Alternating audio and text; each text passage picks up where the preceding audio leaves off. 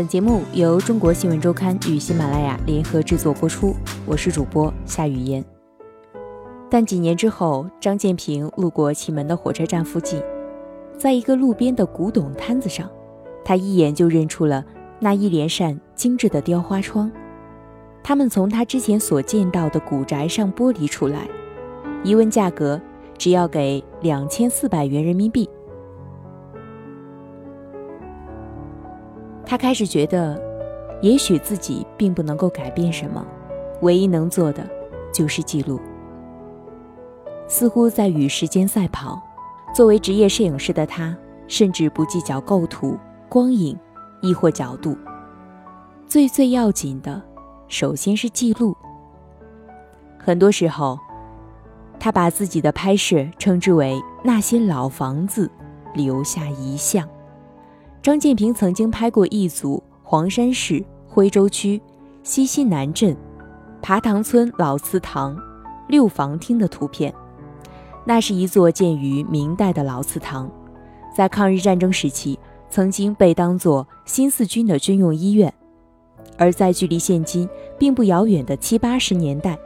六房厅还曾作为村里的小学校舍。村里曾企图将六房厅作为开展红色旅游的景点，向上级政府申请修缮费用，但有关部门以不是文保单位为由拒绝了这个申请。因为保护无力，村里人又担心将来一旦全部倒塌，这栋祠堂就会一文不值。于是，最终决定将这座保存相对完好的明代祠堂，以十六万元的价格卖给一家旅游公司。如今，张建平仍能清晰地记得祠堂里那些残留的香火味，与透过冬瓜横梁散在天井中的阳光。仰头望上去，那些明代的木雕依然清晰地完好如初。他在村民们登上祠堂瓦脊的踢踏声中按下了快门，随后是一片瓦片坠地的。如今老祠堂六房厅已经不知所踪，它原先的位置成了村里的垃圾场。张建平拍摄的照片成了他最后的遗像。他曾在祁门县胥灵乡塔下村口发现了一座古塔，经过调研之后发现。这座韦西塔是目前徽州地区现存的最老的古塔，修建时间可以追溯至北宋时期。随后，他在自己的微博上发布了古塔的照片，并呼吁大家关注这座佛像砖块不断偷盗、塔顶开裂、摇摇欲坠的古塔。一段时间过后，再次来到那里的张建平发现，古塔已经被修缮，被偷盗的砖块处填充满了水泥。而塔身也被漆上了白色涂料，远远望去，一座崭新的、面目全非的古塔，以素白的姿态，孤零零地矗立在夕阳之下。沿着西线的公路前行，张建平路过了一个以民国时期音乐家张曙的名字命名的音乐广场，钢筋与水泥正在这里大兴土木。而张曙真正的故居却在交通并不方便的山村里，呈现一片颓败。而老村民上一次见到前来拍摄的张建平，话题主要集中在自己已经很久没有拿到每年三百块钱的托管费了。有一段时间，当地政府主管文化的官员很怕接到张建平的电话。很多年过去了，那些或支持、或搪塞、或反对的官员们，有些调离。有些升迁，有些落马，但张建平却始终还是守着他的老徽州。他曾经为了阻止西地村拆除数百年历史的老石板路，将身拦在工程队前，要拆石板，先把我拆了。这仿佛是一个姿态，但事实上，张建平经常觉得恐慌，他害怕自己。除了记录以外，真的一点都改变不了什么，而故土会最终变成一个全然陌生的样子。二零一三年，张建平出版了自己的第一本关于老徽州的摄影集，他将它命名为《徽州：捡拾历史的碎片》。里面集合了自己多年来所拍摄的风景、民俗与那些消失不见的建筑。而现在，他又即将出版第二本集子，这次的名字叫做《徽州流动的故乡》。按照张建平的说法，流动的故乡同时也为着回不去的故乡。在多年来拍摄老徽州的同时，张建平也在寻觅故乡的过程中，促成了许多人认祖归宗的纪愿。他常常以某一座祠堂或者某一栋古宅为出发点，按照县志与族谱上的记载，辐射到苏州、扬州、杭州，甚至北京来寻找这个家族的后人，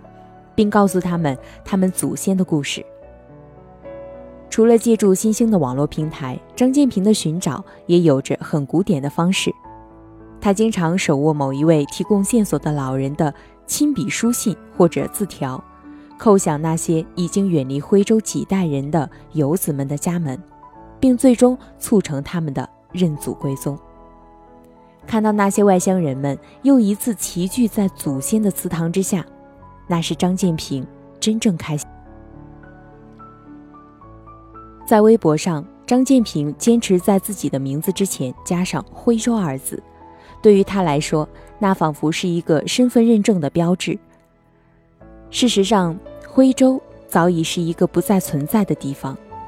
这个历经了宋、元、明、清四个朝代，由一府六县组成，并孕育出独特地域文化的地名，在一九三四年被更改，因为军事管辖，国民政府将婺源划至江西省。而后，由于徽州同乡胡适等人的奔走努力。婺源又在一九四七年回归徽州，但在两年之后，再一次由于军管问题，徽州原来的一府六县被彻底割裂成安徽与江西两省，最后的徽州消失在一九八七年。在那一次全国彻底改市的大潮中，代管黄山县级市的徽州地区被撤销，设立地级黄山市。同时将县级黄山市更名为黄山区，徽州区与之并列设立。但其实早在1983年，当地政府为了拓展黄山的旅游业，就已经将黄山风景区及其附近区域独立城市。文化、地理、历史语境中的徽州早已经名存实亡。近期关于黄山市恢复旧名徽州的讨论又一次尘嚣直上。不论在社会中还是网络上，都被讨论得甚是热闹。但张建平拒绝了一个又一个邀请他参加讨论是否复明的当地会议，因为在目睹了徽州土地二十几年变迁的他来看，那些或悲情或鸡汤式的复明宣言，与触目惊心的现实相比较，是多么的苍白与无力。张建平数十年如一日的坚持，源于内心的恐惧。他很害怕徽州最终变成了一个仅有名字的空壳。我很希望徽州这个名字能够恢复，但我也担心，如果名字真的回来，真正的徽州会不会离我们更远？张建平对中国新闻周刊这样说。在张建平拍摄集《徽州捡拾历史的碎片》中，有一组关于屯溪黎阳老街拆迁改建的照片。其中一幅作品内容是一只狗低着头，在废墟中嗅着自己的破碎故园的。张建平经常戏谑的形容自己就像一条徽州乡间随处可见的土狗，在历史的碎片中翻翻捡捡，企图抓住并且留下一些什么。在张建平记录徽州的漫长岁月中。他甚至不敢统计究竟有多少民居、祠堂，亦或牌坊就在自己眼前消失。他经常会在路过某一座古桥或者老屋时盯住自己，再回头多看一眼，也许下一次他就再也看不到了。而很多时候，在自己的微博或者微信朋友圈中，张建平在呼吁大家转发并关注某一栋建筑的同时，他甚至不敢透露宅院的具体位置，因为文物贩子太过猖獗，一旦被他们盯住，那些木雕与砖雕就会遭遇比无人看管与保护时更强烈百倍的破坏。上世纪九十年代末期，美国人南希·白莲安在安徽黄村购买下一座晚清徽商的旧宅——阴鱼堂，最终将它运输到美国，并异地原样重建。如今，阴鱼堂作为皮博迪埃塞克博物馆的镇馆之宝，被广泛认作是一个将历史建筑从原址整体搬迁。在异地予以保存的成功个例。为了保护古建，博物馆每天限制前来参观的游客，但当地人们的兴致。因为阴鱼堂的后续工作，张建平与南希·白莲安成为了朋友。他甚至在后来接待了数批由于观看阴鱼堂后深感兴趣，前来徽州实地探访的美国研究生与学生。张建平并不愿意过多的谈及此事，虽然他始终对于南希·白灵安以及任何外来的徽州研究者们保持着友好的态度与真诚的感谢，但在他的内心深处，张建平更希望那些建筑与其延伸的历史文化以及各种层面的研究能够永远留存在他脚下的这片土地上。但很多年下来，直到今天，他始终能坚持做到的，只是以图片记录历史，真怕拍着拍着就会消失，所以想尽量努力的再多拍一张。